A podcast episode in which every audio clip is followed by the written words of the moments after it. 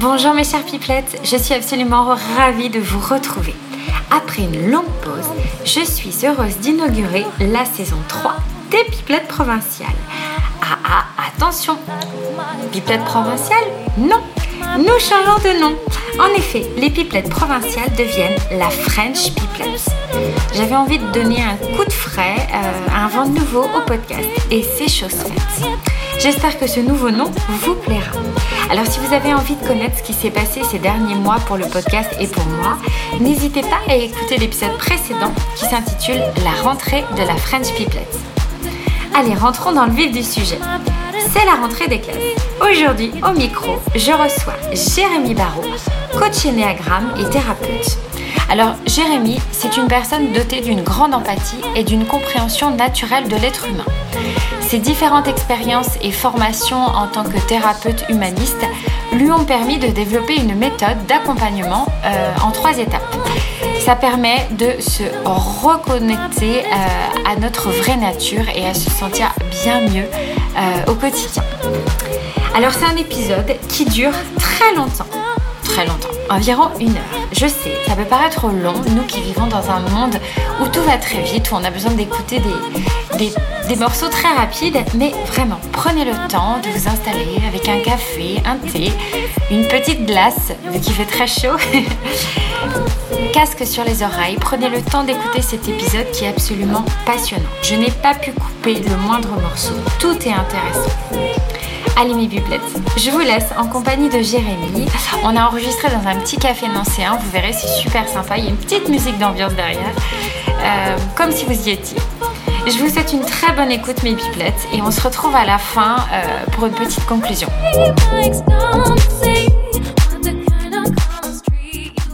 Bonjour mes pipelettes, bienvenue sur le podcast de la French Pipelettes. Aujourd'hui, je reçois Jérémy Barrault, coach Enneagram. Bonjour Jérémy. Bonjour Julie. Tu vas bien? Oui, je vais très bien. Très honoré euh, d'ouvrir la troisième saison euh, de tes podcasts. je te remercie. Moi aussi, ça me fait super plaisir de te recevoir. Euh, je te souhaite la bienvenue dans la French Pipelette. Alors aujourd'hui, on est à Nancy. Hein, Je n'ai pas eu besoin de prendre trop. Moi non plus. la route pour, pour se rencontrer. Alors toi et moi, on se connaît très peu. on s'est rencontrés dans un cours de yoga. C'est ça. À Nancy. Et assez vite, on a senti qu'on avait euh, des valeurs communes je et crois, je crois, oui. des passions euh, partagées. Et donc voilà, on se retrouve aujourd'hui euh, dans un petit café à Nancy. C'est ça. Et puis on va parler un petit peu de toi, de, de ta vie, de ton parcours professionnel. Avec plaisir. Personnel aussi, si tu veux. Oui, ça va ensemble en général. Oui, c'est vrai. Et puis tu vas nous parler de ce qui t'anime, qui est l'énéagramme. C'est ça. Alors, avant de commencer, pour se chauffer, en quelques mots, euh, tu vas te présenter et nous dire eh bien qui es-tu, d'où viens-tu et que fais-tu dans la vie? Oui, alors je m'appelle Jérémy Barrault, j'ai 35 ans et euh, je vis sur Nancy, à Champignol très exactement. Et j'ai toujours vécu à Nancy. J'ai grandi à Nancy et euh, je ne sais pas si je vais y rester, mais en tout cas pour l'instant je suis bien ici. Et euh, donc, euh, je suis coach et thérapeute et je suis spécialisé avec un outil qui s'appelle l'énéagramme et que je vais vous présenter avec grande joie aujourd'hui. J'ai hâte. Alors, il y a une petite question que j'adore poser euh, à tous mes, bah, toutes mes pipelettes, à savoir, lorsque tu étais enfant, quelle pipelette étais-tu? Ah. Et eh bien justement, pas très pipelette. Ouais, j'étais un enfant assez timide, introverti. Euh, d'ailleurs, c'était souvent noté sur mes bulletins de notes. D'accord. Gentil. Et euh, les profs disaient toujours, euh, ils aimeraient avoir que des élèves comme moi. Je vois le profil d'élève que tu étais. tu vois, on rentre dans l'énéagramme, on commence. Hein. En tout cas, c'est ce qu'il est venu, l'énéagramme, me préciser après. D'accord. C'est assez incroyable. Ok, donc hmm. tu étais plutôt discret, pas vouloir se faire remarquer. Exactement, ouais. Toujours gentil et les adultes me le renvoyaient bien d'ailleurs. Hein. Ils me disaient qu'est-ce qu'il est gentil, qu'est-ce qu'il est, sage. Ouais. Ok. Hmm. Tu te souviens si tu avais des rêves? Oui, oui, j'avais des rêves. Euh, j'étais assez sportif. C'était peut-être ma façon aussi euh, de, me montrer à travers mon corps. Et euh, alors, j'ai fait deux sports principalement, de la danse classique. Oh, génial Ouais. Et j'étais le seul garçon entouré de filles sur le devant de la scène. Et Et ma prof me disait que je serais le futur Patrick Dupont. Et de l'autre côté, je faisais du foot. Donc la danse pour maman Les et le foot pour papa. D'accord. Jusqu'au jour où mon père m'a dit tu commences à faire des pas de danse sur le terrain et euh, en- entre guillemets, il va falloir que tu fasses un choix. Voilà. Et là, j'ai commencé à partir du côté du masculin, on va dire. Le Voilà, football. c'est ça. Et après, j'ai commencé à suivre un petit peu le, le foot et puis avec des rêves plus ou moins cachés que l'énéagramme aussi m'explique après. D'accord. Quel mystère autour de l'énéagramme. Ouais, ça commence. Alors aujourd'hui, comme tu le disais très bien, euh, tu es thérapeute, oui, c'est ça. euh, énéagramme, avec de nombreux savoirs transversaux, comme Oui. euh, la médecine chinoise, euh, l'art-thérapie, C'est ça. la danse aussi. Oui, oui, je me sers aussi de mes talents passés. Bah, exactement. Alors, ma question, mon interrogation, c'est de savoir comment, parce que je pense que tu vas me rejoindre là-dessus, quand on est en seconde ou euh, même euh, en première, quand on nous demande qu'est-ce que tu veux faire plus tard, Oui, on nous propose pas oui. de devenir thérapeute, coach. malheureusement. Voilà, J'aurais choisi le- ça tout de suite. C'est le genre de, de métier auquel on n'a pas accès, auquel on n'imagine pas du tout quand on est euh, jeunes Oui. adultes. Qu'est-ce qui t'a amené, qu'est-ce qui t'a poussé à aller vers euh, la thérapie et Hmm. à- vers, vers tout ce que tu pratiques aujourd'hui? Quel est ton parcours? Alors c'est un long parcours qui m'a amené à ça. Comme tu le dis, le système scolaire ne propose pas forcément, euh, hormis la fac de psychologie. Oui. Euh, ça me trottait derrière la tête, en tout cas les relations humaines. Mais euh, je pense que j'étais pas assez mature à l'époque. D'accord. Donc euh, je l'ai mis un petit peu de côté. Et j'ai passé le concours pour être moniteur auto-école. Ok, Voilà, quelque chose de très terre à terre, Ouais, on l'appelle. oui. Ouais. Après en creusant, euh, j'ai fait des liens avec ce que je fais aujourd'hui en tout cas. C'est très similaire. D'accord. J'en reviendrai dessus après. Et euh, oui, donc moniteur auto-école, j'ai commencé tôt la formation à 21 ans. Et puis euh, donc c'était une formation sur une année, donc j'ai commencé très jeune. Mhm. Et euh, c'est un métier qui m'a beaucoup apporté. Euh, quand j'ai commencé, j'avais parfois le même âge des personnes à qui j'enseignais la conduite automobile. Mhm. Et en tout cas, ce qu'en est ressorti, c'est que j'ai toujours adoré enseigner. D'accord. Ouais, la c'est quelque chose à la c'est important. transmission euh, qui me permet d'utiliser mes qualités. euh, euh, je pense être quelqu'un de pédagogue, patient, généreux, je donne beaucoup. Et je pense que quand on est moniteur, euh, moi je, je crois que les élèves m'appréciaient d'abord.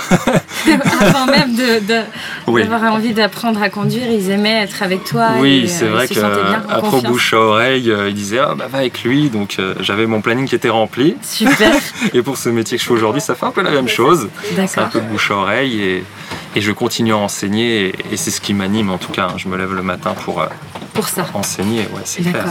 Super. Il y a des milliers de manières d'enseigner après. hein. Exact, tout à Mm. fait. Et alors, comment tu as fait pour passer de moniteur d'auto-école après Mm. à, bah, à la formation et, euh, Oui. Alors, euh, ce qui s'est passé, c'est que euh, j'ai enseigné la conduite pendant 8 ans à peu près. D'accord. Et la huitième année, euh, j'ai commencé à, à faire des crises d'angoisse dans la voiture. Dans la voiture. Ouais.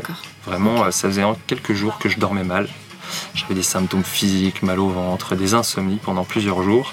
Et quand on dort pas pendant plusieurs jours, ça abîme le système nerveux et ça a débouché sur des crises d'angoisse en fait. D'accord. Et pour faire ce métier, c'est pas simple. Non. Moi, je me suis retrouvé dans une posture carrément de faiblesse euh, que je cachais avant. Je n'aimais pas montré cette partie de moi et j'avais deux patronnes. Et ma dernière leçon, je suis allé dans leur bureau et je leur ai dit écoutez, je peux plus enseigner. Ok. Et j'ai une de mes patronnes qui m'a dit bah, écoute, va voir le médecin et tu reviens. Et moi, je me suis dit si je vais voir le médecin, je reviens pas tout de suite parce que je sentais que c'était plus profond, Profond que que ça. ça. Ouais. Ouais.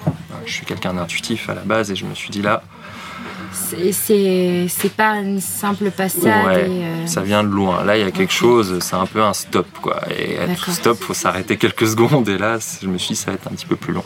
D'accord. Donc, ce que j'ai fait, c'est que j'ai contacté une sophrologue sur Nancy, Oui. parce que j'avais besoin, moi, déjà simplement, de dormir à nouveau, que mes crises d'angoisse commencent à s'apaiser et pouvoir vivre normalement. Quand on est en survie, on veut repasser en vie.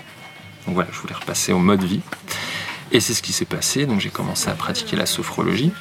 Et la sophrologie, il faut savoir que c'est une méthode euh, qui est intégrative, qui réunit plusieurs méthodes. Mhm. hein. Euh, le yoga, euh, Schultz, qui est une, une méthode de relaxation occidentale. D'accord. Donc c'est un peu un mélange de, de l'Occident et de l'Orient. Ok.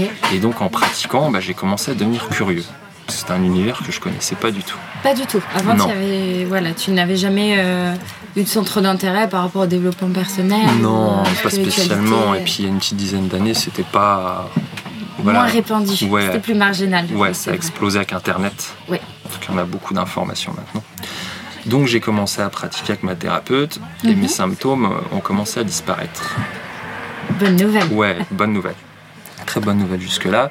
Sauf que j'ai eu un deuxième choc derrière. On va dire que avec euh, les crises d'angoisse, j'avais un peu un genou à terre pour imager. Oui. Et j'ai eu un deuxième choc qui a fait mettre le deuxième. C'est-à-dire que j'ai perdu mon papa dans des circonstances très difficiles. C'est-à-dire que j'allais fêter Noël chez lui et il était décédé. Donc quand je suis arrivé, j'ai retrouvé mon père décédé dans des Ah, circonstances que très difficiles et qui est venu toucher la sensibilité de l'enfant dont je parlais tout à l'heure, qui est, qui est- je suis très sensible à la base. Oui. Et euh, tous mes rêves, euh, ma maison d'enfance, tout est parti en éclats. Et après, j'ai dû faire le deuil que j'aurais pu mon père avec moi pour m'accompagner. Dans ta vie. Ouais. euh, ouais, ouais. Voilà. Donc, quelque part, j'étais en train de me relever, de reprendre des forces et boum Et là, boum, deuxième euh, coup dur. Ouais, très très gros coup dur. Et heureusement, j'étais déjà en accompagnement. J'avais cette chance. Ma thérapeute me connaissait bien.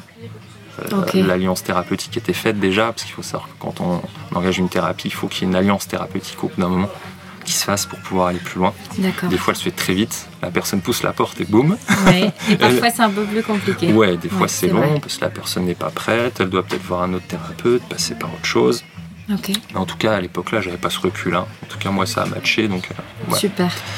Et donc, euh, donc j'ai travaillé sur le décès de mon père, sur mon enfance, sur l'enfant intérieur. D'accord. Donc, euh, au début, c'était des symptômes. Ensuite, j'ai fait plus un développement psychologique Mhm. qui m'a amené sur un, un développement spirituel au final, une ouverture spirituelle. Mais ça a pris euh, trois ans. hein. Là, ce que je vous raconte, euh, hein, Oui, ça se fait pas euh, en un claquement Ouais, de doigts. C'est ça. C'est un long processus. C'est un très long processus. Et pendant ce processus, justement, de guérison, euh, il y a quelque chose qui est ressorti. C'était un accident de voiture que j'ai eu quand j'étais jeune. Euh, je rentrais de discothèque avec un ami, et c'était un ami un petit peu casse-cou à la base. Et il a voulu me montrer une. il avait fait une cascade avec sa voiture une fois tout seul, deux jours, Et il a voulu le refaire avec moi à 5 h du matin. Sauf que là, c'est pas passé. D'accord. Du coup, on s'est, on s'est craché dans un mur, littéralement, et la voiture était pulvérisée. Ok. Et il restait plus que mon fauteuil. Quoi. Lui, il est sorti par le pare-brise. euh, Enfin, vraiment, c'était un- Ouais. en l'enfer sur Terre. Ouais.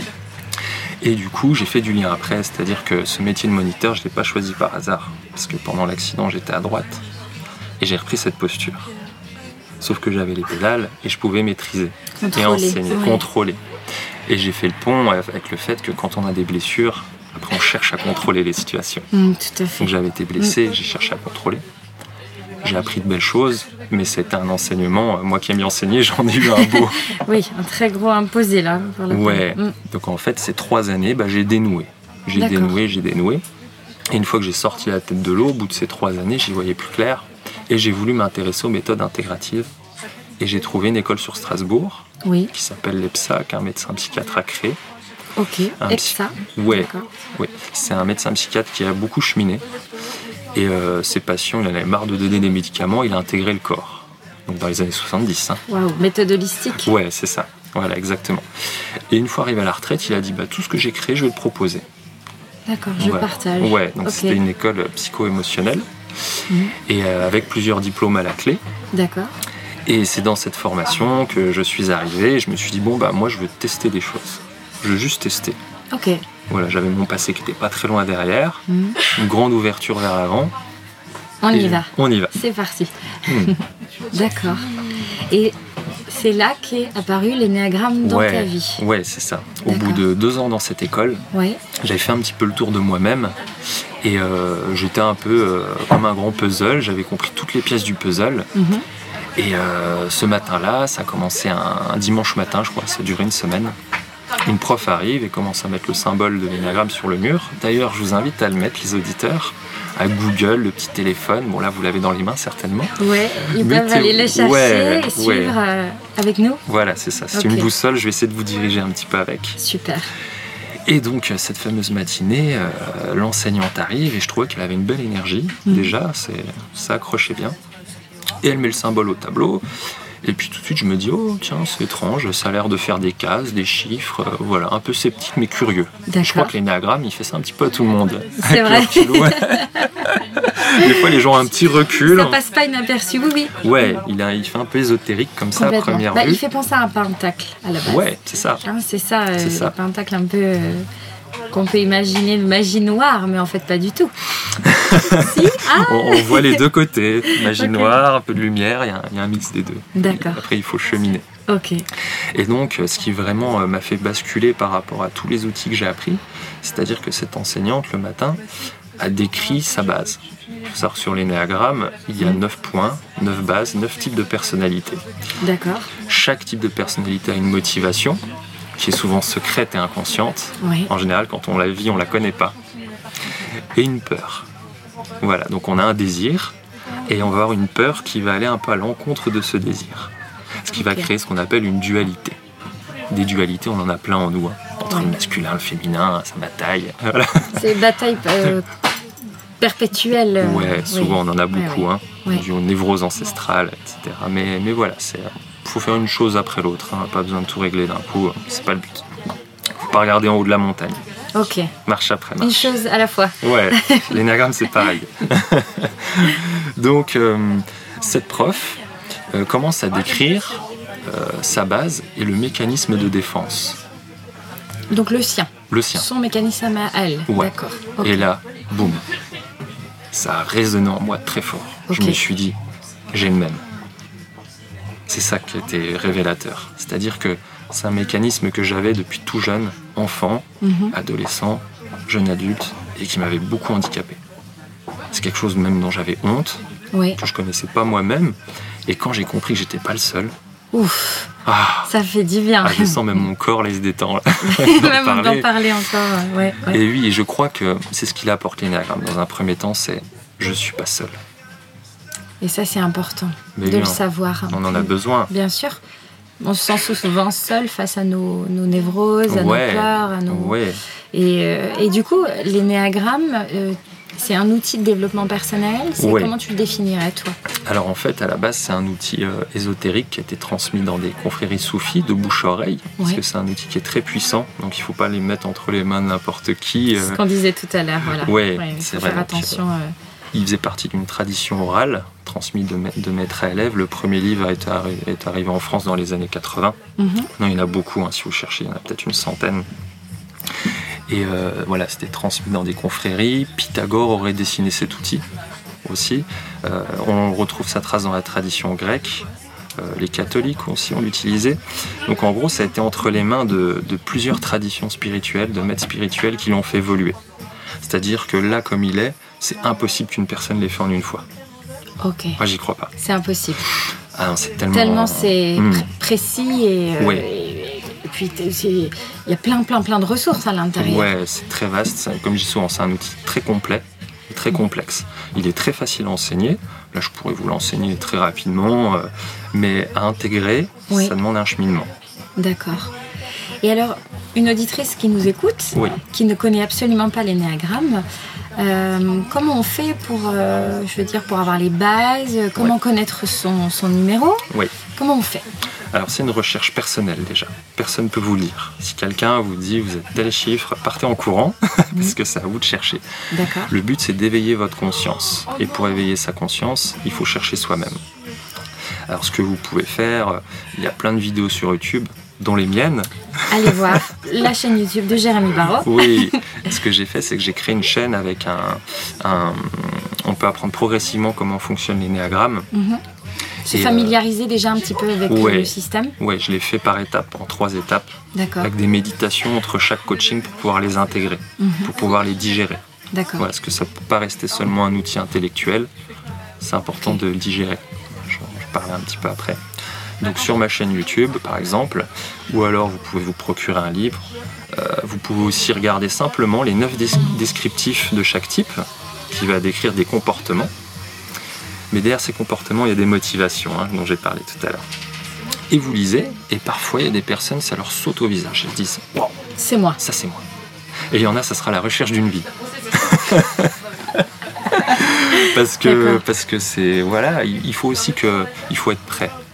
Hein, parce que ça dévoile, comme je disais, des choses tellement puissantes, Mhm. que ce soit dans le dans, dans notre côté agréable qu'on met en valeur toute la journée, le côté désagréable qu'on n'ose pas montrer, ça manque les deux, les deux, les talents et les névroses. D'accord. Donc voilà, il faut être prêt. Mhm. Donc vous pouvez lire euh, les caractéristiques. Parfois, quand je fais une conférence, euh, à la fin de la conférence, une personne, elle trouve son type. Elle fait Waouh, je suis sûr c'est ça. C'est moi. Et après, elles engagent un travail. C'est un outil d'auto-observation D'accord. et j'apprends les gens à s'observer avec. C'est-à-dire qu'en général, les 9 points décrivent un peu 9 pilotes automatiques. Et le but, c'est de sortir, de voir ce pilote automatique. Et de pouvoir en sortir. Ouais, Et En ne pas de se conforter dans l'idée de Non. je suis comme ça, donc euh, ça ah bah, serait le- l'erreur. Après, je mets des guillemets, hein, parce qu'il faut aller dépasser ça. d'accord. Par exemple, l'énéagramme, il donne euh, 9 noms. Par exemple, le point 9, on l'appelle le médiateur. Mais le, le 9, il n'est pas médiateur tout de suite. Il a un chemin à faire avant de devenir médiateur. Parce que le médiateur, par exemple, il est motivé par la paix dans le monde. Mais il a une peur derrière qu'il a peur du conflit. Donc, comment être médiateur si j'ai peur du conflit? Oui. Vous voyez. Oui. Le point 2, on l'appelle l'altruiste. Sa motivation, c'est d'aider et d'aimer. Mais il a peur d'écouter ses besoins. Comment aider si on n'écoute pas ses besoins? Si notre verre est vide, qu'est-ce qu'on tend à l'autre? Et à du fait. coup, c'est quelqu'un qui va vite rentrer dans des, des notions de dépendance affective. Il y a beaucoup de femmes qui sont dépendantes affectivement sur ce point-là. D'accord. Donc en gros, en trois mots, ça va vous dire votre névrose. Évite ses besoins. Évite le Ah, conflit. Le point 4, il évite la banalité. Je parlais d'Eddie Gaga tout à l'heure. Oui. On oui. que c'est quelqu'un qui évite d'être banal, qui veut être original. Donc en gros, euh, moi souvent les personnes qui viennent me voir, c'est des personnes qui tournent en rond. Et l'énéagramme, il va nous pointer pourquoi on tourne en rond. C'est parce Ah, qu'on évite toujours quelque chose. Ah mais oui, exact. Et on tout tourne en rond parce qu'on évite Voilà. Et tout ce qu'on évite, ça finit par revenir devant nous. Parce que l'univers, il veut nous faire le travailler. Ouais. Tout à fait. Donc après, moi quand j'ai trouvé mon point et que Oui. j'ai fait mon analyse de mon passé, tout ce que j'ai raconté, mon accident, etc., Oui. c'était dû à mon évitement. Si je m'étais plus affirmé par rapport à ça, j'aurais pas vécu ça. Mais c'est mon karma, je, je l'assume. Ok. Hmm. C'est très philosophe. Ouais, j'aime ça. Donc, Et qu'est-ce que tu proposes euh, Donc une fois que la, la personne s'est reconnue dans un des points, Ouais. il, y a une, il y a un long travail derrière après. ouais. Alors ça peut être très court, c'est-à-dire que des fois il y a des personnes, elles viennent par rapport à ce problème, Mhm. et moi je m'en sers comme grille de lecture. Je parle pas forcément de l'énéagramme à la personne, Mhm. et j'utilise des objets, des symboles, et on fait sauter ça. Ok. ça marche. Le problème, c'est que ça peut peut-être revenir après, et là, l'étude de l'énéagramme peut être intéressante. Là, j'ai une personne qui est venue me voir il n'y a pas longtemps, et elle me parlait d'un problème, euh, d'une hypersensibilité. Euh, et puis, je voyais un petit peu son physique, comment elle fonctionnait, donc j'avais déjà une idée. Et elle me dit, par exemple, je peux sortir de chez moi le matin, être rayonnante, euh, je croise quelqu'un, elle me dit que je suis bien habillée, j'ai envie de pleurer. Ah, Et voilà, oui. c'est un point hypersensible de l'énéagramme. Mhm. Et après, elle m'a exposé son problème, et c'était en lien avec ça. Moi, je le savais. Voilà, j'en ai pas parlé. On a fait un petit processus, un petit travail avec la symbolique, avec des constellations, et en deux séances, c'était réglé. C'était réglé. Et elle m'a dit, mais je veux continuer. Voilà, Parce après, que ça l'a c'est- passionné. voilà, c'était son choix. Mhm. Des fois, je fais de la thérapie brève, très courte. Mhm. Et après, si les personnes veulent aller plus loin dans leur psychologie, on tu y les va. orientes. euh, oui, tu sais, euh, tu... c'est toi qui gères, c'est-à-dire tout l'aspect euh, thérapie ou Ouais. parfois tu fais appel à d'autres. euh, Oui, bien sûr. Bah, quand on est thérapeute ou coach, c'est Mm. important de connaître ses limites. Moi, mon côté thérapeute, c'est pour aller soigner les blessures du passé. Mm. Et mon côté coach, c'est pour motiver, pour euh, aller, aller vers l'avant. Mm. Mais l'un ne va pas sans l'autre. Vous voyez? Et l'énéagramme, il va nous montrer notre passé et comment s'auto-coacher après. C'est un outil d'auto-observation que je transmets. Ça ressemble à une boussole. Et moi, la boussole, bah, je la mets dans la main de la personne et je dis regarde, si tu, tournes, si tu te tournes là, tu retournes dans ta compulsion, tu vas éviter. Si tu tournes là, tu seras libéré émotionnellement. Et pour ça, il faut traverser sa peur, ce qu'on évite. Ce qu'on a toujours du mal à faire finalement. Ouais. C'est un peu le propre de l'homme de d'éviter euh, ses peurs. et- Voilà, mais laquelle? Et mais laquelle? ça, Voilà, l'énéagramme, il va pointer vraiment ça. D'accord. Et si on est lucide, si on est prêt à le voir, c'est parti. Ok. Go Et quel est le lien entre l'énéagramme et euh, la spiritualité? En fait, l'énéagramme, ce qu'il va nous dire, c'est que quand on s'incarne sur Terre, on a une partie euh, spirituelle, on va venir apporter quelque chose au monde, une grande sagesse qui est intouchable. C'est ce qu'on appelle l'inné dans l'énéagramme. Mais l'énéagramme, il tranche pas entre l'inné et l'acquis. Il dit qu'on va être de l'inné plus de l'acquis. Et l'acquis va nous créer une personnalité, un ego pour pouvoir aller dans le monde. Le problème, c'est que cette motivation, on va l'oublier. Parce que l'ego va devenir tellement fort, l'enfant va vivre une blessure en lien avec ce qu'on évite, évidemment. Hein, le, le- par exemple, le point 2, que je disais tout à l'heure, enfant, s'il fait une petite introspection, il va voir qu'il était interdit de regarder ses besoins et de servir les autres. Sa blessure, l'enfant 2. Voilà. Et, et souvent, c'est un enfant ou une femme après qui va être humiliée, parce qu'elle va aider les autres et Et elle s'oublie complètement. voilà, elle va donner des munitions aux hommes et boum, ça repart dans l'autre sens. Quoi. Vous voyez, donc on a un inné, c'est-à-dire que ce point 2, en essence, euh, du côté spirituel, c'est quelqu'un qui aide et qui aime inconditionnellement. Mhm. Mais dans sa psychologie, qui va se transformer en amour conditionné, conditionnel. C'est-à-dire que je te donne, mais je veux en retour. Quelque chose en retour. Voilà. Et chaque point va avoir une nature spirituelle et une déformation due à la fausse personnalité, due à la blessure de l'enfance. D'accord. Et le but, après, c'est de travailler sur cette fausse personnalité. Voilà. Euh, De réintégrer les talents de l'essence de notre nature profonde et qui va nourrir la vraie personnalité. Vous voyez? Après, il y a tout un chemin. D'accord. Voilà. Enlever le masque, que j'utilise en art thérapie, D'accord. remettre du mouvement dans le corps, en danse thérapie. Super. Voilà, il y a plein de choses à faire. D'accord. Hmm. Et le yoga a une place importante dans Ah l'énagramme oui, ah oui, on s'est rencontrés comme ça. Bah hein. oui, c'est pour Ouais. ça que je pose la question quelque part. euh, En fait, c'est un outil à médiation corporelle, c'est-à-dire que s'il reste seulement intellectuel, qu'on comprend, on progresse, on comprend des choses. Mais ça reste que, oui, dans ça la reste sphère, dans la sphère euh, mentale, c'est-à-dire que je peux comprendre que mon frère fonctionne pas comme moi, Oui, mais je vais pas forcément gérer ma réactivité. Ce que j'aime pas, qui est dans mon cœur, dans mes blessures, qui est dans mon ventre. Et le yoga, on va descendre, on va aller voir un petit peu là où c'est noué, là où ça.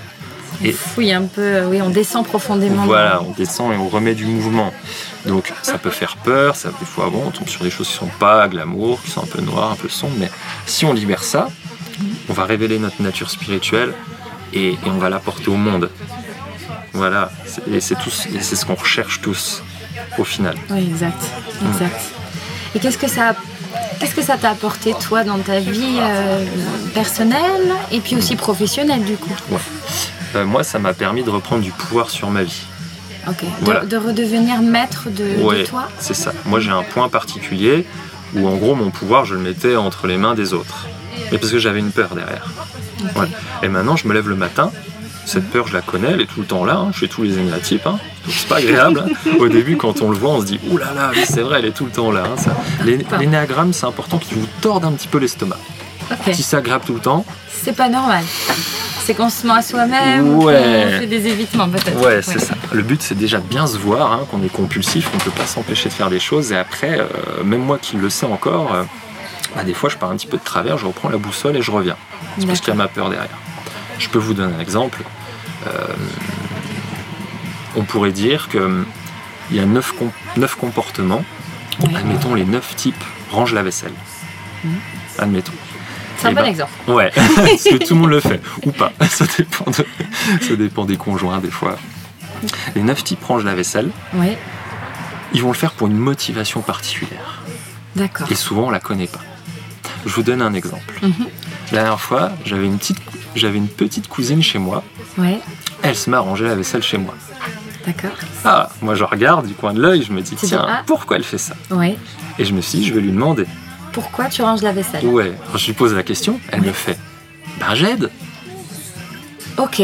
Bon, Donc elle, tu comprends que hmm, elle a ce besoin de D'aider. d'aider. Ce moteur, c'est d'aider. D'accord. mais pour elle, c'est juste je range la vaisselle. Quoi. Euh, voilà, elle l'a, elle l'a conscientisé parce que je lui ai dit, Oui. mais vous pouvez être sûr que du matin au soir, son moteur, c'est d'aider. Mais après, comment j'aide? Voyez Peut-être qu'elle va m'écouter, peut-être qu'elle va me détester, mais elle sait que j'aime bien un petit peu la, la taquiner avec ça. Et des fois, euh, j'aime bien faire ça, demander aux gens, même les enfants. Oui. Vous savez, les enfants, ils sont spontanés. Mhm. Et des fois, les, les enfants, je leur dis pourquoi tu fais ça? Qu'est-ce que tu aimes? Qu'est-ce que tu n'aimes pas? Et ils me décrivent leur type. Tout seul. Ils ont moins de filtres que nous. Ah oui. Des fois, je leur donne neuf adjectifs pour euh, chaque type. Oui. Euh, par exemple, le point 5, euh, on l'appelle l'observateur. Mhm. Mais aussi l'enfant, moi je l'appelle l'enfant concentré, Oui. parce qu'il aime bien être spécialiste d'une chose, comprendre le monde. Et je lui dis, euh, est-ce que tu aimes ça? Est-ce que... puis, puis il dit oui, quoi. Ah, c'est top. Hmm. Et on parle des enfants, c'est un sujet qui nous touche Ah oui, particulièrement oui, oui, oui, oui, tous les je deux. crois. Euh, Est-ce que ça peut aider, l'énéagramme peut aider euh, dans les relations, par exemple, entre les parents, les enfants, Et les oui. parents, les adolescents? Oui, moi c'est quelque Ouais. chose qui me tient à cœur. C'est un outil de développement personnel pour soi. Ça aide dans le couple, dans la famille, avec les ados. Juste, on peut pousser jusqu'à la spiritualité si on a envie, voilà, si ça nous parle. Mais en tout cas, oui, c'est un outil qui est magnifique parce que euh, on pourrait dire qu'il y a neuf langues. Et des fois, quand on parle à oui. quelqu'un, on se dit mais je lui parle chinois, pourquoi il veut pas ranger sa chambre? Et, c'est parce qu'il a une motivation et une peur. Et quand on connaît la nôtre et celle de notre conjoint, notre enfant, bah, ça donne un éclairage magnifique. Et oui, la cohabitation est beaucoup plus euh, facile et... Ouais, si on se Ouais. donne la peine de mettre de la conscience dessus. Hein, vraiment, c'est un outil d'éveil de conscience. d'accord, Il va nous dire pourquoi je fais ce que je fais. ok. Hein, et demandez-vous pourquoi vous faites ce que vous faites dans la vie. Faites des pauses, surtout quand vous êtes réactif. Et vous verrez que tout au bout, en général, il n'y a pas de réponse. D'accord. Vous allez dire au début pour ça, pour ça, mais moi, des fois, si je pose plusieurs fois la question, au fond, Oui, hmm, c'est compliqué à trouver. C'est vrai qu'on se pose pas souvent, parce qu'on est dans un rythme de vie aussi euh, qui, qui va très vite, Hmm, mais on se pose pas souvent la question de pourquoi j'ai eu telle réaction, Ouais. tu vois. Ouais. C'est euh, c'est spontané, souvent les gens vont te dire bah, je me suis énervée parce que, euh, parce que l'autre m'a. Voilà, on va dire l'autre. Oui, On va pas savoir ce que ça touche chez nous. Non, non. Bah, on, ch- on- on préfère dire que c'est la faute de l'autre, Oui. pas de soi finalement. C'est ce qu'on nous a appris. À juger, à comparer. à- On est dans une culture très mentale. euh, Oui. qui- voilà. Et si on nous a appris très jeune à, éve- à éveiller notre conscience, Mhm. ce serait totalement différent. Différent. À qui te dis-tu? Ouais. oui, non, ça permet vraiment de comprendre euh, ces mécanismes et déjà accepter les siens. C'est-à-dire accepter son point, le point qu'on a travaillé, le digérer, Mhm. comprendre euh, sa première partie de vie pour qu'on pousse un peu de travers. Une fois qu'on l'a digéré, on a de la compassion pour son point. Ouais. Et après, on a de la compassion pour les autres. C'est-à-dire que moi, quand je vois quelqu'un d'agité avec sa fausse personnalité, Oui. je vois sa motivation qui est derrière. Et du coup, je me dis, bon, En fait, tu lis à travers les gens comme un livre ouvert. c'est ça. c'est ça, Waouh, c'est hyper puissant hein, ce tout à Ouais. Hyper puissant. c'est vrai.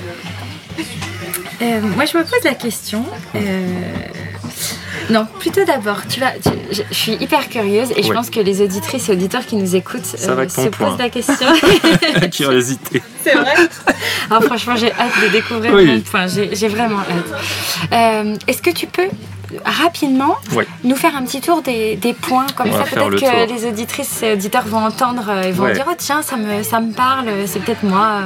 On va Est-ce faire que le tu tour peux du voilà cercle. euh, rapidement faire le tour du cercle? Oui.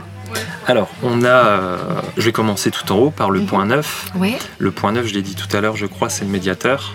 Hein. Pourquoi? Parce qu'il est tout en haut et il a une vue sur tous les autres points. C'est-à-dire qu'il peut se mettre à la place de tout le monde. C'est pour ça qu'on l'appelle le médiateur. C'est un rassembleur, il est tout en haut. D'accord. Voilà. Mais dans sa compulsion, c'est-à-dire qu'il peut tellement se mettre à la place des autres qu'il peut s'oublier. Du coup, il n'a pas d'ego. Donc le point 9, moi, quand ils viennent me voir, il faut qu'ils se construisent un ego, une forte personnalité. Il n'y a pas besoin de la démonter, en fait. ah oui. Voyez Il n'y en a pas. Voilà. C'est pour ça que cet outil il est génial, parce qu'il va me donner des informations très subtiles. D'accord. Ensuite, le point 1, Mhm. dans l'énagramme moderne, on l'appelle le perfectionniste. Mais Celui que tout à l'heure quand tu m'expliquais qui, Ouais. qui est très carré, qui Ouais, range toutes c'est petites ça. affaires. Ouais. à la base, c'est quelqu'un qui est aligné sur le bien, qui sait ce qui est juste instant après instant. Le point 9, c'est le tout. Il veut vivre dans l'harmonie, la, la paix, le tout. Le point 1, c'est je suis aligné sur le bien. Dans les niveaux euh, libérés, parce que chaque point peut être libéré, moyennement libéré ou non libéré. Ça peut aller de la pathologie à l'éveil spirituel. C'est ça qui est fabuleux. Une fois que vous trouvez votre point, vous pouvez zoomer, zoomer, zoomer et Mhm. voir votre état psycho-émotionnel, psycho-spirituel. Vous en êtes. Ouais, c'est ça. Donc c'est pour ça que moi, des fois, les personnes qui sont en dépression, qui viennent me voir, je ne l'utilise pas tout de suite. D'accord. Et des fois, je n'utilise pas du tout. Ça dépend de la dynamique. Des fois, il y a des personnes qui me disent Ah, j'ai regardé votre vidéo, je veux me lancer. Mhm. Donc euh, j'écoute aussi, hein, c'est important. Je me dis des fois, est-ce que c'est de la thérapie, du coaching? Qu'est-ce qu'on va faire?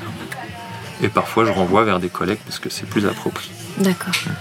Donc je disais, le point 1, euh, il va être aligné sur le bien, mais il va vivre une blessure enfant, c'est-à-dire qu'il va être contrôlé, chez lui il va grandir une, une grande colère à l'intérieur, quelque chose qui va se contracter. au lieu d'aller simplement vers ce qui est bien. Et du coup, il va commencer à montrer du doigt tout ce qui est pas bien. Et il va le montrer aux autres. La dernière fois, j'ai traversé la route sans passer sur le passage piéton. D'accord, Et il y a une personne qui était en voiture et qui a tendu le doigt et qui m'a dit euh, attention. Ah, donc là, t'as deviné de suite que c'était le. Alors, c'est peut-être un autre type, mais il avait un air, euh, il me faisait la morale. Donc en fait, c'est pas un perfectionniste au début, c'est un moraliste. Ouais, il faut qu'il chemine pour devenir un perfectionniste euh, sympa. Et ça peut aller plus loin dans la pathologie, ça peut aller jusqu'à l'intégrisme. Vous savez, ceux qui ont des positionnements religieux très forts, Oui. ça c'est bien, ça c'est mal. Oui, Donc ça peut aller très loin. Chaque point va, va renvoyer quelque chose individuellement Mhm. et après dans le monde de façon plus large. D'accord. Si on prend le point 9, il connaît tellement les autres qu'il a du mal à apprendre à se connaître. Et du coup, c'est un peu une énergie de résignation. Et ça renvoie à la résignation dans le monde. Donc chaque point va envoyer quelque chose dans le collectif. Ouais. Donc à chaque fois que quelqu'un travaille individuellement, Oui. il apporte au collectif. Ah oui, il, il œuvre pour euh, la Et oui. collectivité. Donc on doit faire On a tout tous ce un- chemin. Bien sûr. Voilà, tous les types doivent traverser leur peur pour pouvoir apporter au monde. C'est beau. je Oui, c'est très beau. C'est très beau. Je m'auto-lance des fleurs. Mais t'as C'est bien beau. raison. Bon, on continue, justifié. on continue de faire le tour parce que je pense que les gens sont impatients. Le point 2, je l'ai dit, c'est quelqu'un qui, qui apporte l'amour au monde. L'amour. C'est beau. Ça paraît simple, mais on en a besoin. Ouais. Voilà, il faut qu'il traverse sa peur, hein, qu'il écoute ses besoins, et- parce qu'il a des besoins énormes. Ouais. Ah, Ce sont des enfants très câlins. Comme je te disais tout à l'heure, à l'école, c'est des enfants qui viennent t'aider et te dire que t'es belle, que t'es bien habillée. Et, et voilà, Je tout à fait. Je, je repère vous direct êtes mes belle, élèves madame. dans le. Voilà. Et tu Oh, sais que ces enfants, voilà, ils ont les yeux qui brillent les deux. Ouais, Ici, ça. ils sont dans le centre du cœur, Oui, euh, tournés vers les autres. ok. Ils ont une grosse vibration, ils sont très chaleureux, mais ils aimeraient aussi qu'on leur fasse plein de câlins. Et souvent, on leur en fait pas parce qu'ils laissent pas la place. Ils font croire qu'ils gèrent, qu'ils n'ont pas de besoin. Vous voyez Ok, oui, oui. Tout ça, ça, ça se construit dans l'enfance. D'accord. Le point 3, c'est la gloire. C'est la réussite. Ouais, c'est la gloire. Euh, c'est je tombe, je me relève. C'est le battant. Le battant. Ouais, ouais. Le battant, il a une particularité. C'est-à-dire qu'il est sur une pointe du triangle, un peu comme le 9. Donc le point 9, il est dans le centre du corps, il est relié euh, physiquement au corps, euh, physiquement au monde, pardon. Le point 3, il est relié émotionnellement au monde. Et le point 6, qui est sur l'autre point du triangle, il est relié mentalement au monde. Donc à chaque fois, on a trois points dans le corps, trois points du cœur et trois points au niveau de la tête. Et déjà, de trouver comment je filtre le monde, Mhm. déjà, c'est magnifique. hein. Ouais. Et le point 3, il a une particularité, comme le point 9, lui, il sent pas son corps, il en est coupé, malgré qu'il soit dans le centre instinctif. Le 3 est coupé de ses émotions. Et du coup, il va jouer. Ok. Il n'est pas pleinement lui. euh, Ouais, il sent pas ses émotions. Oh, dis donc. Un peu comme, euh, vous voyez, les Américains qui surjouent, un peu comme le, à l'image du catch. Voyez Très théâtral. Voilà, c'est ça. Le 3, il sent pas ses émotions, donc il va, il va Il jouer. surjoue, il Ouais, c'est ça. met un masque. Voilà, parce qu'en fait, il n'est pas en contact avec son être. Et du coup, euh, bah, il va devoir jouer. Il ne sait pas qui il est au final. Donc il est un peu dans, le- dans ce qu'on appelle le péché du mensonge. D'accord. Hein, pour chaque type, on pourrait mettre un des péchés capitaux. il y en a sept. Oui. Et l'énagramme, on a rajouté deux.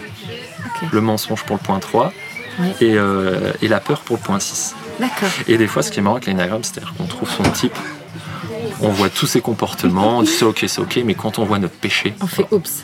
on dit non au début. Ah, non, non, non. Moi, moi, quand j'ai vu c'est le mien, j'ai dit non, c'est pas possible. Je- Et après, j'ai fait aïe. Ah si, quand même. Donc, en fait, l'énagramme, c'est une succession de, de- de joie, de libération Oui. et de Mais c'est génial parce que t'a- t'apprends tellement à te connaître avec ça. Ouais. C'est- incroyable. Ouais. Et ce péché, euh, euh, voilà, c'est un péché, on va dire, qui, qui va montrer notre psychologie, Mhm. notre névrose. Et de l'autre côté, si on va vers notre vertu, on va, si on traverse cette peur qui est derrière le péché, on va vers une vertu spirituelle. D'accord. Et c'est ça qui va nous animer. Et c'est ça qu'on va devoir cultiver toute notre vie. Faut être de plus en plus programme. lumineux. Ouais. Je continue. Le point 4, Oui. euh, c'est le point de la créativité. Euh, les 2, 3, 4, ce sont des points qui sont dans l'image, dans la beauté, qui aiment être vus. Mais ils veulent être vus différemment. Hein. le point 4, euh, comme je t'ai dit tout à l'heure, c'est Lady Gaga. Quoi. Ouais. Ouais, c'est quelqu'un qui va être original, qui est hypersensible euh, et qui baigne dans, dans un champ d'émotions. quoi. Dans sa cage thoracique, ça bouillonne à fond. Ouais. Et il peut aller très bien une seconde et très mal après. Et souvent, c'est un point qui se complaît dans le fait d'être mal, qui va attirer les autres vers lui. D'accord. Autant le 2, il va aller chercher les autres avec ses yeux tout brillants, autant le 4, il va vous aspirer. Il aspire. C'est le petit caliméro de la famille en général. Voilà, c'est le plaintif. D'accord. Ouais. Mais il aspire à du beau, à- c'est quelqu'un qui est assez mélancolique, qui dans l'enfance a, a vécu un, un abandon, une fracture. Il était dans un petit Éden, un petit cocon. Et hop, Et du jour paf. au lendemain, paf, Voilà. le choc. Et c'est quelqu'un qui se dit mais qu'est-ce qui pourrait combler ce manque tout le temps? Il va, son attention va tirer là-dessus. En fait, l'énagramme, il va vous dire à quoi vous faites attention tout le temps. Et derrière, il y a la peur, la blessure. Tous les jours, on oscille entre ça. Entre, donc voilà, le point 4. Qu'est-ce qui pourrait combler mon manque? Un autre être, souvent, ils aiment bien les relations. Parce que derrière, il y a la, peur de l'abandon, il y a ce vide qui cherche à combler. Voilà. Le point 3, lui, c'est un enfant euh, qui n'a pas été aimé pour ce qu'il était, mais pour ce qu'il faisait. Et donc, il reste dans le faire et il joue. Vous voyez Je ne sais pas si vous voyez Emmanuel Macron, par exemple, quand Oui. il a fait ses premiers discours après les, les Gilets jaunes, les réclamations, Oui, tout le monde a dit qu'il surjouait. tout à fait. Parce qu'il est certainement de base 3. Il sent pas ses émotions, donc il joue. Ah, c'est tout à fait. Mais oui, mais Donc- quand on le voit, en plus, on a l'impression qu'il est dénué de, de- de sentiments. Enfin, c'est ce qu'il dégage, Et en bah, tout le point 3, c'est qu'il n'est pas en contact avec ses émotions. D'accord. Donc ce triangle, en fait, il a une particularité. On pourrait prendre nos trois derniers présidents. Mhm. Par exemple, François Hollande, pour moi, il était du point 9. L'harmonie. Voilà, l'harmonie, il voulait rassembler, euh, Parti socialiste, Ouais. mais du mal à passer à l'action, euh, ça c'est le point 9 quoi. C'est le point. Et vous, vous verrez tout ce qu'on leur reproche au président, bah, c'est leur péché quoi qui est derrière. Ah, Mais eux ils le connaissent pas. Mais non, parce qu'ils n'ont pas accès au, à l'é- Eh ben non. à Si tu étais ami avec François Hollande, que Ouais. tu lui expliquerais l'énéagramme. Je rêve d'aller à l'Elysée moi. Ah, mais vas-y, Ah oui. ça se trouve, ça pourrait changer euh, peut-être euh, bien, des, bien des aspects de- des hommes politiques. Bah finalement. ouais. Et nous, ce qu'on fait français, on essaie de changer d'énergie de président à chaque fois. Vous voyez, Oui. on teste une autre énergie. Avec Hollande, ça manquait d'énergie. On a pris Macron. Et Sarkozy. le point 3, oui, alors Sarkozy, il est 6, l'autre partie du triangle. Donc, euh, l'énéagramme, en fait, c'est des lois énergétiques. C'est des lois mathématiques. Si vous les suivez, vous pouvez aller vers une ouverture émotionnelle, un épanouissement. Mhm. Si vous les suivez pas, vous faites aspirer par la vie, vous subissez. D'accord. Donc en fait, euh, Sarkozy c'est le point 6 et euh, il est au centre du centre mental, mais c'est quelqu'un qui doute tout le temps. Ah oui. Donc il va chercher la sécurité. Et Sarkozy, pourquoi il a été élu? Il a tout basé sur l'insécurité dans les cités. Donc, Mais complètement. donc euh, vous voyez, tout tourne autour de ça. Tout notre univers, il va tourner autour de ça et on va, on va jouer là-dessus. Wow. Je ris parce que je trouve ça euh, bluffant. C'est Ça bluffant. l'est, ça C'est l'est. C'est c'est mathématique, c'est implacable. Implacable. Donc j'étais sur notre point 4. Je continue sur point 5. Le Ouais. point 5, c'est quelqu'un qui est assez en retrait en général et qui aime observer. Voilà. Qui est pas trop dans le monde et qui a besoin de comprendre les choses. Souvent, c'est spécialiste d'une seule chose parce que ça le Mhm. rassure. Voilà. Lui, il fuit, il fuit le vide intérieur. Voilà, c'est un enfant qui vit dans sa tête Mhm. et euh, souvent, il a été, euh, on est trop rentré dans son champ d'intimité Ah, où il n'a pas été assez stimulé. Du coup, il s'isole. Voilà. Et son péché, c'est l'avarice. Ah. Il donne pas. Bah oui, parce que du coup, Hmm, il, il a besoin de combler ce vide en lui Voilà. et il garde pour lui. c'est ça. Il garde pour lui. Il a l'impression que le monde ne donne rien, Ouais. donc il garde tout. Alors que le point 2, lui, va tout donner. Vous voyez Et souvent, il y a des relations 2-5, comme ça. hein, je vais parler un Et petit du coup, peu ça des passe pas dynamiques. du tout Bah non, et vous regardez sur l'énagramme, ils sont pas reliés entre eux. Il n'y a rien. Ah bah Donc oui. c'est une relation de- de extraterrestre souvent. Il y a beaucoup de mamans 2 qui m'en- qui m'envoient les enfants 5. Parce que les mamans 2, elles cherchent la nourriture affective. hein, le point 2, ils cherchent. Ah oui, Et et, l'enfant qui ça ne lui donne rien. Ouais. Et vous verriez cette dynamique, elle est exceptionnelle. Elle est incroyable. Elle est Et ça doit créer des frustrations. Ouais, des très, voilà, c'est ça le but de l'énagramme, ça met ça en lumière. Ça met ça, ça met ça en lumière. Donc le, le point 5, il est un peu dans un château fort, on dit. D'accord. Donc moi, la dernière fois, j'ai reçu un enfant 5. Euh, en rentrant, je me suis dit, mais c'est un vrai château fort cet enfant. Et je me suis dit, tiens, on va travailler là-dessus. Donc on a fait art thérapie. Je lui ai dit, on va construire un château fort. Et on a relié ses émotions avec des paysages, parce que le 5, il est coupé de ses émotions. Après, on a fait un petit travail en extérieur avec mon frère, prendre des photos, où il a joué ses émotions. Et après, on les a ramenées dans le château, ces photos. Et sa maman, qui est deux, je me suis servi des photos pour qu'ils apprennent à communiquer. Quand ils rentrent chez eux, ils posent telle photo, ça veut dire je suis dans tel état. Super. Ça fait une transition en fait. D'accord. Après, En douceur. Ouais. Après, il faudra peut-être aller plus loin, mais vous voyez comme c'est subtil, cette grille de lecture, elle m'aide beaucoup.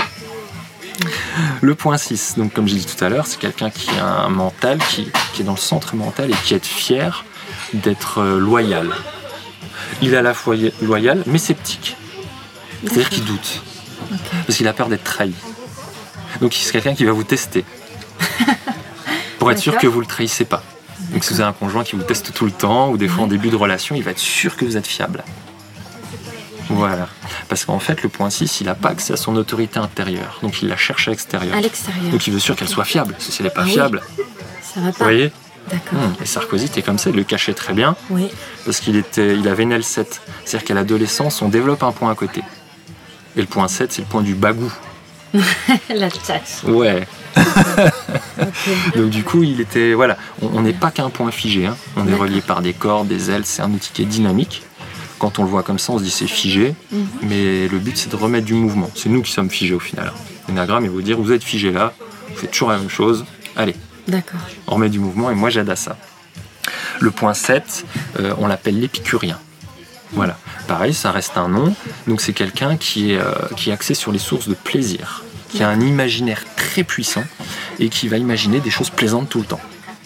Tac. Pour rebondir tout le temps sur du plaisir, du plaisir, parce qu'il n'aime pas la souffrance. Donc si j'ai un imaginaire puissant, que j'ai créé moi-même, un peu Peter Pan, et bah du coup j'évite la souffrance. Et le problème c'est que c'est quelqu'un qui a tendance à pas grandir. Vous voyez, quand vous voyez des, des, bandes de potes devant les salles de jeux vidéo qui font 1m50 et qui jouent au Pokémon, c'est un peu l'énergie du 7, qui, n'est pas libérée, hein, qu'on soit d'accord. Hein. Là, je, caricature parce que c'est plus facile de se retrouver. Et euh, voilà. C'est plus facile. Le point 8, euh, c'est le point, un point très contrôlant. Euh, une énergie yang, mhm. on l'appelle le chef.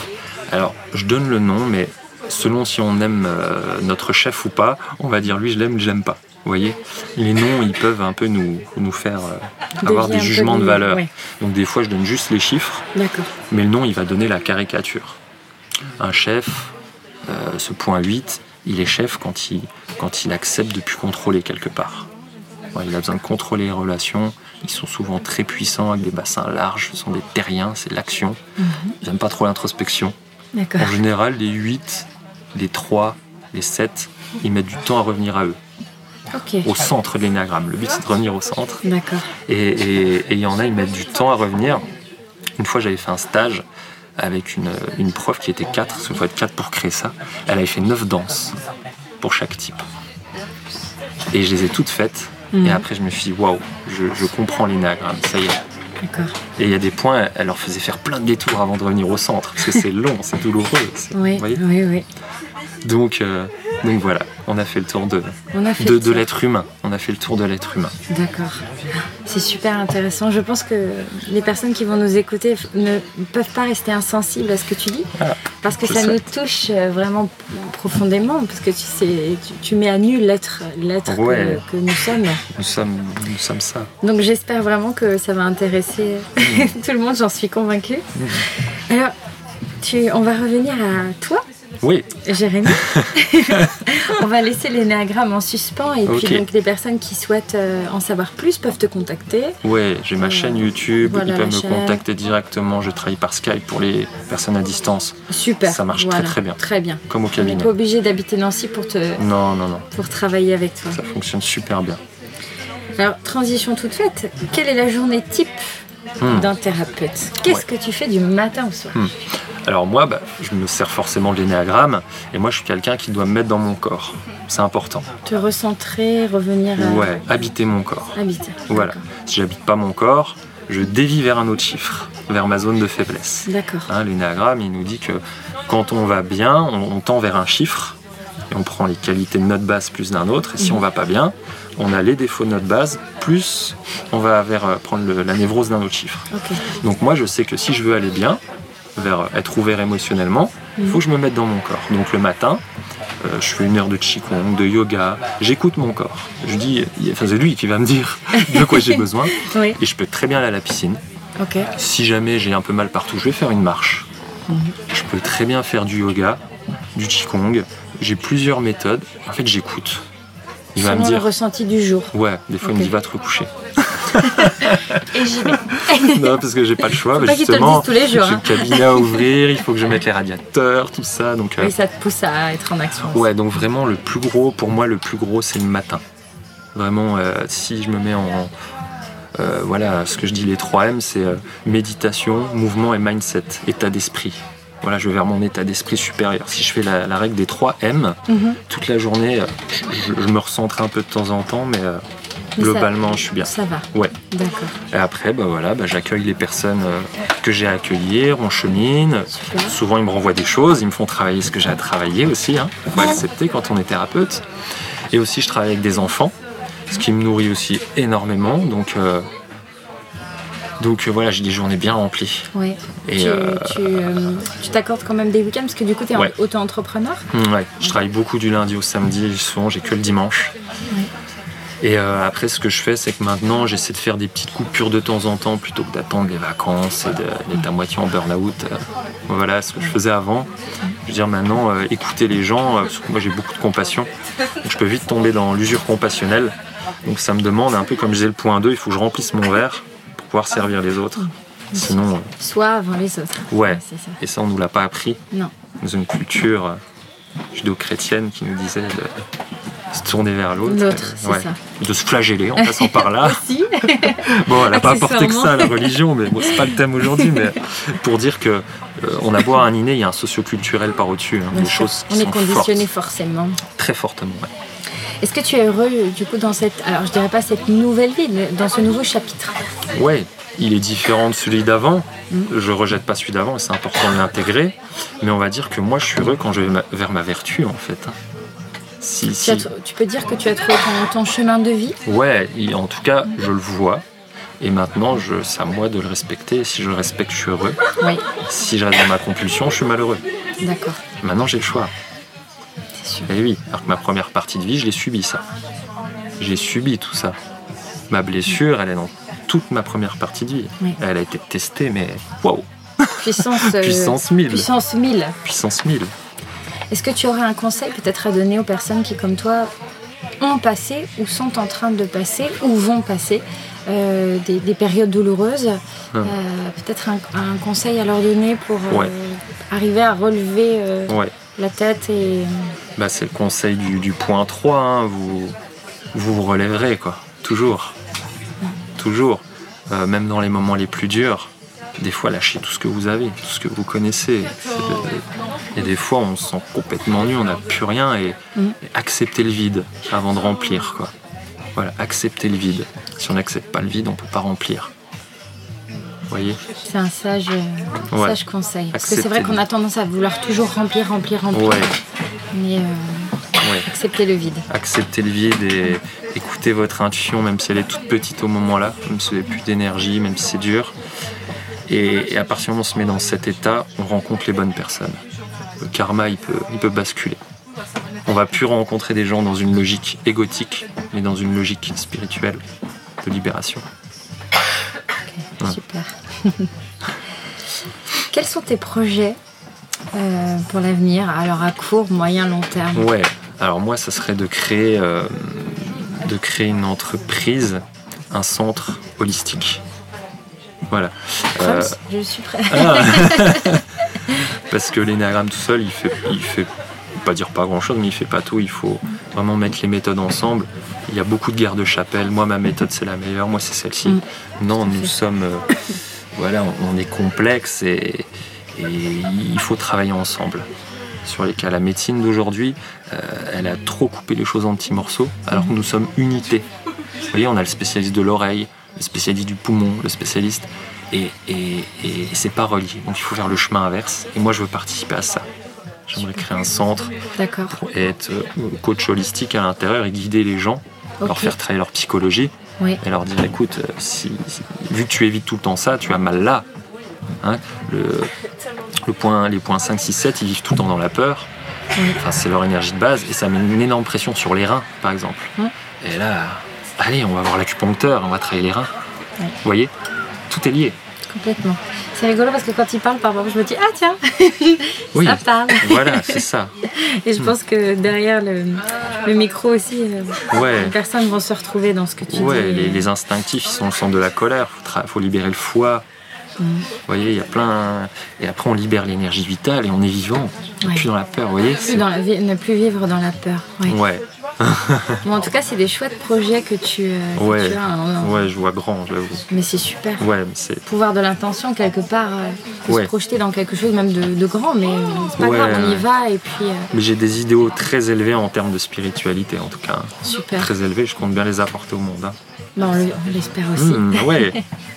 Tu, as des, tu as des sources d'inspiration euh, que tu aimerais nous partager? Peut-être des mentors, des, des, Hmm. des lectures, euh, un en particulier par exemple? Et ben, on va rester dans le thème. Ouais. Euh, moi, j'ai lu un livre cet été qui s'appelle euh, Je te promets la liberté de Laurent Gounel. Et le roman est basé sur l'énéagramme. Ok. Ah, bah, oui. voilà, super. Bon, bah, on ira Ouais. lire le Rangonel alors, très bien. Et moi, ce qui est fou, c'est que ce livre, je l'ai offert sans connaître. Et les personnes m'ont parlé du livre et j'ai dit Waouh, Mais c'est je crois dingue. que je connais. et je l'ai lu, j'ai plongé dedans. et J'ai fait Waouh. Ah ouais, il a tourné ça. On peut se mettre dans la peau de chaque type. d'accord.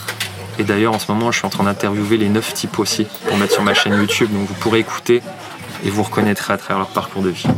Très bien. Merci, Jérémy. Alors, on arrive bientôt au terme de notre émission parce qu'on a beaucoup discuté. C'était Eh oui, super euh, intéressant. Pipelette, hein Des pipelettes, c'est ça. On va terminer par une petite interro, euh, l'interro des pipelettes. Oui, Euh, je suis alors, prêt. tu me, tu prêt me notes On est à l'école ou pas Non, là promis, pas de notes. Parce que j'aimais pas, hein. j'aimais pas ça. Non, promis. On est dans la bienveillance et pas dans le. Voilà, on ne juge pas. L'énéagramme l'a expliqué pourquoi j'aimais pas, hein, mais c'est pas pour ça que ça part tout de suite. Hein. ça parte tout de suite. Ouais, Euh, je vais te poser une question à chaque fois, à choix multiple. Euh, tu nous réponds sans trop réfléchir. Tu Allez, peux argumenter ou non, ou euh, switcher si vraiment euh, la Hmm. question est trop dure. Tu es prêt? Je suis prêt. Ok. Alors, yoga ou tai chi? Alors c'est comme si tu me disais fromage ou dessert, je te dirais les deux. ils ont chacun leur. ils m'apportent. bah, je pratique les deux Ouais. et ils m'apportent chacun. Voilà, le yoga, c'est chose. le côté stretching Oui. et, et le tai chi, ça va être plus pour travailler un petit peu sur les méridiens, la fluidité, euh, lâcher le contrôle. Les deux m'apportent. Donc comme, tu ne comme peux le pas choisir. Non, Pas impossible, impossible. Est-ce que tu es plutôt Mozart ou Daft Punk? Ah, ça dépend de mon humeur. Je peux être Mozart le matin et le soir et Daft Punk la journée. Ouais. Facebook ou Instagram? Euh, j'ai les deux, mais j'ai une petite préférence pour Instagram. Pourquoi Euh, je trouve ça plus interactif, plus fluide, et je trouve qu'en cliquant sur le compte de quelqu'un, on voit très vite son univers. Et moi, je vois vite le type de la personne. C'est- Cache derrière le compte. ouais, c'est très flagrant. Quand on maîtrise l'énéagramme, alors je dis pas que je trouve à chaque fois, et puis des fois, je m'en fiche. hein, c'est pas, c'est pas une quête en soi. hein. Mais en tout cas, si vous voyez le petit mot qu'elle met dans la bio, dans le profil, elle va mettre une phrase ou deux, des petits Oui. smileys, et l'univers global, Oui. on voit la vision du monde de la personne. C'est fabuleux. Oh, tu vas aller regarder tous les petits. les petits bios Tu as regardé le tien d'abord maintenant. Je vais regarder le mien en disant Qu'est-ce que j'ai dit Ouais. En général, c'est ce qui nous motive, c'est dans le mille, quoi. Vous voyez Ouais, mais c'est- parfois c'est pas facile aussi. Euh, tu vois, moi j'ai beaucoup de mal à me, à me décrire euh, en deux phrases Ouais. qui je suis. C'est très difficile pour moi. C'est un des premiers exercices que je fais au cabinet. Ok. Travail du blason, je dévoile Le pas blason. tout. Oui, Ouais. Du coup, euh, voilà, en général, les personnes, quand elles viennent au début, on fait le blason. Et ça donne énormément d'informations. Mhm. Et je dis aux personnes, gardez-le, regardez-le dans quelques mois. Et ils font, ah oui, ça y est, je comprends. Ce que j'aimais, ce que j'aimais pas, c'est d'accord. il y a de la lumière mise dessus. Mer ou montagne? Hmm, Mer ou montagne? Hmm, Je tends avec le temps euh, vers la montagne. Ouais, plus le temps passe, plus, euh, plus je tends vers la montagne. Ok. Ouais. Alors, j'ai une question qui m'est venue pendant l'interview. Danse classique ou football Oh, Ah bah j'étais obligée. Aujourd'hui, euh, alors en fait, je regarde plus le football euh, parce qu'il a des valeurs qui ne me plaisent plus. C'est un peu la caricature de, de- de la fausse personnalité. Mhm. Du coup, euh, je prends aucun plaisir à regarder. Et euh, oui, je préfère aller à l'opéra, au Ballet de Lorraine, à Nancy, regarder euh, les corps bouger, la sensualité. Ça, donne- ça donne beaucoup d'informations. Le foot, c'est trop caricaturé. Je sais à l'avance ce qu'ils vont faire. Ils sont en pilote automatique. Et ça a perdu trop de. Non, ça n'a plus de sens. Donc euh, je dirais danse, le corps, le corps. Ok. Un, un Kylian Mbappé, il est quel numéro? 3. Trois. Alors, il cherche la lumière. Euh, Kylian Mbappé, par exemple, si jamais euh, le, le- le point 3, il est fier de réussir et il a peur de l'échec. Donc, si vous critiquez un point 3 sur ses réussites, Cristiano Ronaldo. Ah, J'étais en train d'y penser. Si Cristiano. Ronaldo Oui. traverse une mauvaise passe, il va Oui. se faire allumer par un journaliste, il va dire oui, mais regardez mes trophées. Parce qu'il identifie à sa réussite. Vous voyez? Et, et le 3, c'est le gros bosseur, il bosse tout le temps, Cristiano. Il arrête pas, il arrête pas. C'est le workaholic. C'est sa pathologie en fait. Et ouais, tu l'as dit toi-même, c'est une machine. Enfin, le Ouais. point 3, il, il sent pas ses émotions. Et Cristiano Ronaldo, il a un visage qui, qui Ah, bouge pas très, euh, trop. non, pas du tout, Qui sent pas ses émotions. Hmm. Ouais, tu vois, t'as donné un super Donc il est exemple. comme. euh, Comme Macron.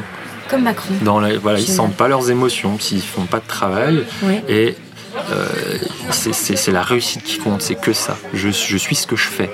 Et souvent, c'est des personnes, quand elles perdent leur entreprise, elles font une dépression. Elles étaient tellement identifiées à Ah, leur projet. ah oui, oui. Vous voyez Oui.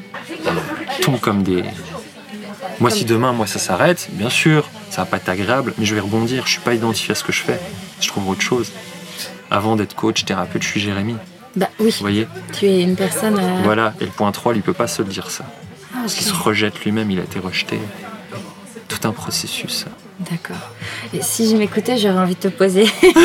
Et lui, il est comment? Et lui, il est Je, comment? je sais pas tout, mais en tout cas, Oui, mais- il suffit d'écouter ce que la personne dit, de la regarder vivre, Ouais, et vous voyez son mode d'attention et ce qu'elle aime pas. Quoi. super. Hmm. Toute dernière question et après je te laisse tranquille. Euh, comme ça, trois kiffs que tu as dans la vie. Hmm. Alors, euh, j'aime être avec mes amis. Oui, Ouais, beaucoup.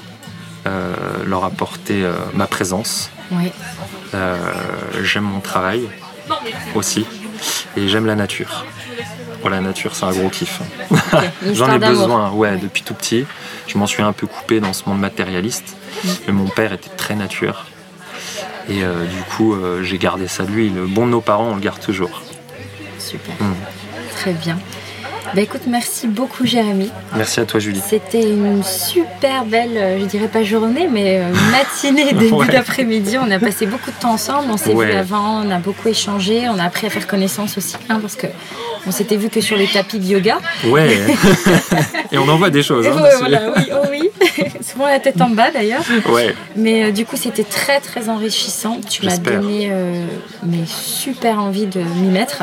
J'espère, j'espère. Et puis euh, vraiment, tu es quelqu'un de très lumineux, très intéressant. euh, Merci, ça, voilà. me fait, ça me touche. Tu as réussi à transmettre tes savoirs et ta passion, donc j'espère que ça sera ressenti au travers du podcast, mais j'en doute pas une seule seconde. Et pour les personnes qui souhaiteraient du coup te retrouver, donc ils peuvent Ouais. aller sur ton Instagram, Ouais. euh, ton coach euh. Ouais, ou Jérémy Barrault, je crois qu'on me trouve aussi les deux, ouais. D'accord. Et la même chose pour du coup la chaîne YouTube Chaîne et le site les deux. internet. Le site internet, c'est plus euh, Jérémy Barrault, www.jérémybarrault.com. Super. Et vous verrez toutes mes rubriques, ce que je fais avec l'énéagramme, sans bien. l'énéagramme, le couple, la famille. Je pense avoir euh, tout déposé. Donc, Super. Eh ben merci beaucoup Jérémy. Merci Julie, Salut les pipelettes, à bientôt. à bientôt. Alors, conquise mes pipelettes? Je suis sûre qu'après ça, vous aurez envie de découvrir votre profil de personnalité. Alors, si vous voulez aller plus loin, euh, je vous invite à suivre Jérémy Barrault sur sa page YouTube, Jérémy Barrault, les 9 Odyssées de l'âme. Et il a également un Facebook et un Instagram. En attendant, euh, je vous souhaite un beau mois d'août. Ressourcez-vous, prenez bien soin de vous et à très bientôt pour de nouvelles aventures.